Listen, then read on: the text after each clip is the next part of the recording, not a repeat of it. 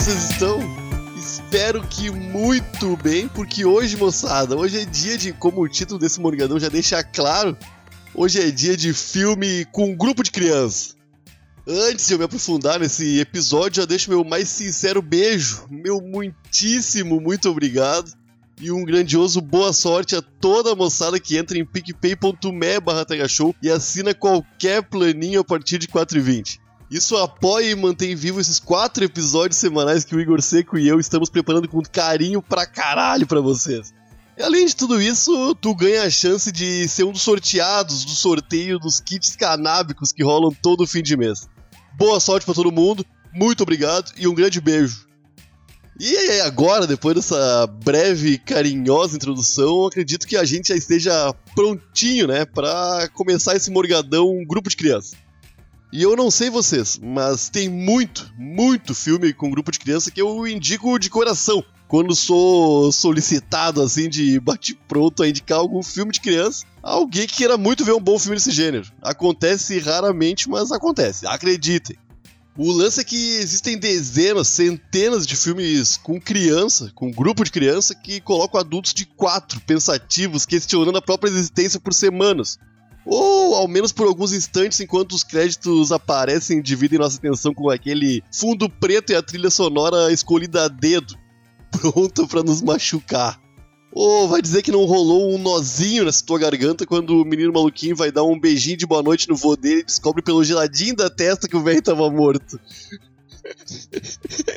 Porra, filme de criança quando bate assim machuca mesmo, machuca forte, destrói o coraçãozinho preparado pro filme que cheio de diversão e que no fim leva um pontapé desses.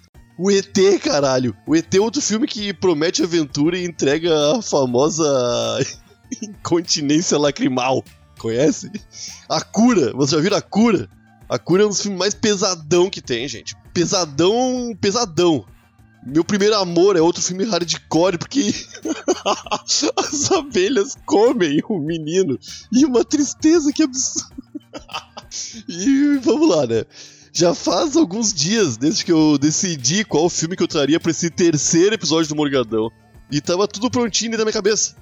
E seria isso. Ia ser um filme onde algo marcante acontece a alguma criança enquanto alguma aceitável aventura tá rolando.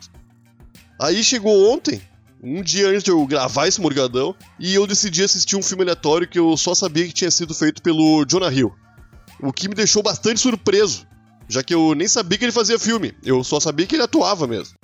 Aí fui lá, assisti o filme e o filme é chocante. Chocante não. Não chocante de quando a Angélica fala chocante. Chocante do tipo quando o balanço geral fala chocante, sabe? E além de chocante, é um filme único. É um filme com um grupo de crianças. Aí não teve como fazer outra coisa. Eu tive que trazer ele junto e indicar dois filmes pro Morgadão. E lá vamos nós, são eles. Conta Comigo e Anos 90. Conta Comigo, Stand By Me em inglês, foi lançado em 1986 e conta a história de um moleque, um menino, um guri de 12 anos que vive em 1959. Esse menino, esse guri, fez amizade com alguns amigos da pesada.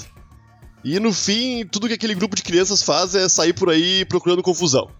É um filme, inclusive, que é baseado num conto do Stephen King. Talvez o maior escritor de terror da história. Mas o filme nem é de terror, então relaxa. O filme é sim sobre um escritor que está voltando para sua cidadezinha natal e começa a lembrar de uma aventura que ele teve junto com um grupo de amigos num verão que rolou em 1959.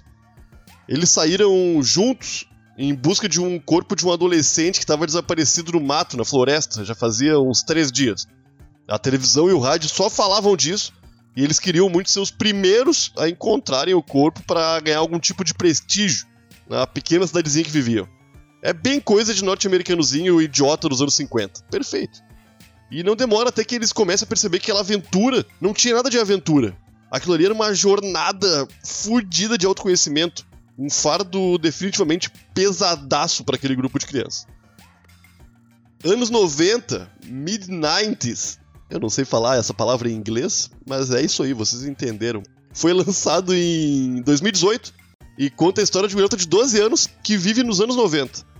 E esse garoto faz amizade com alguns garotos da pesada. E no fim, tudo que aquele grupo de criança faz é sair por aí também procurando confusão. É um baita filme, como eu disse antes, e é feito pelo Jonah Hill. Ele foi escrito e dirigido por ele. Baita trampo, baita trampo. O cara mandou brasa.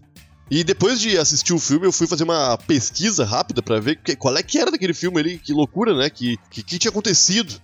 E eu vi que o Jonah Hill ficou noiado tentando fazer aquele garoto e todos à sua volta se ambientarem, achassem mesmo que estivessem vivendo nos anos 90.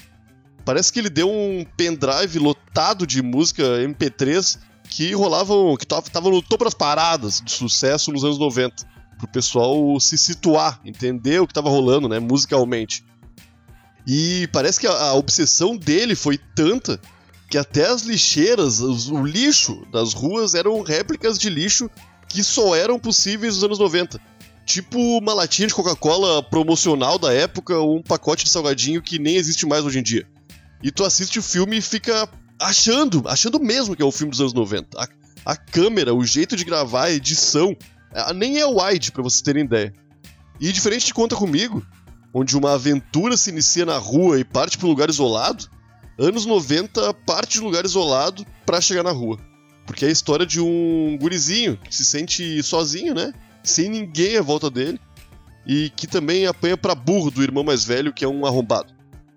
Aí ele conhece um grupo de skatistas que vêm, que chegam prontos para representar a faculdade da vida, a faculdade das ruas.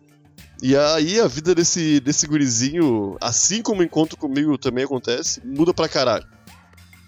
E é, e é isso, basicamente, moçada, porque os dois filmes são de. com crianças, tem muitas cenas impactantes mas são dois filmes completamente diferentes. Eu não, não tô aqui dizendo que, que eles são parecidos. Eles têm semelhanças porque foram filmes feitos em uma época que retratava 30 anos atrás daquela época onde foram feitos.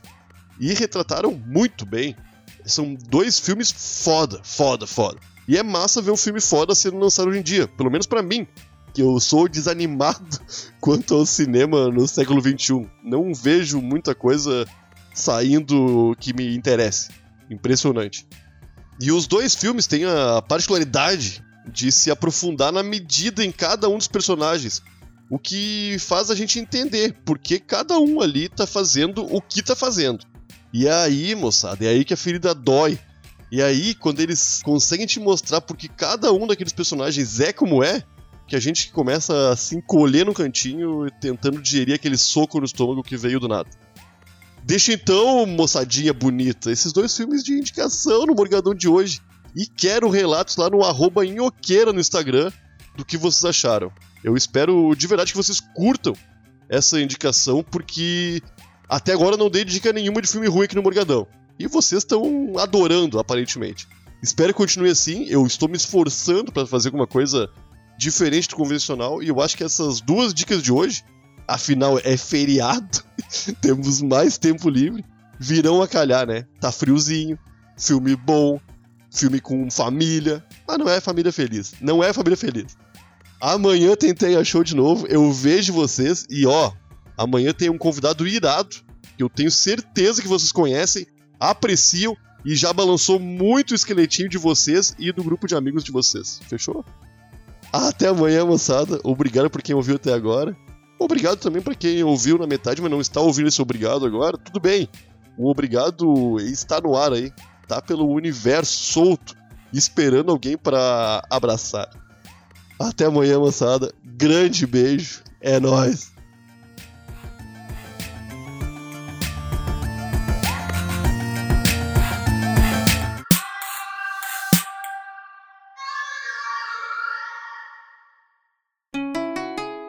Rádio Hemp.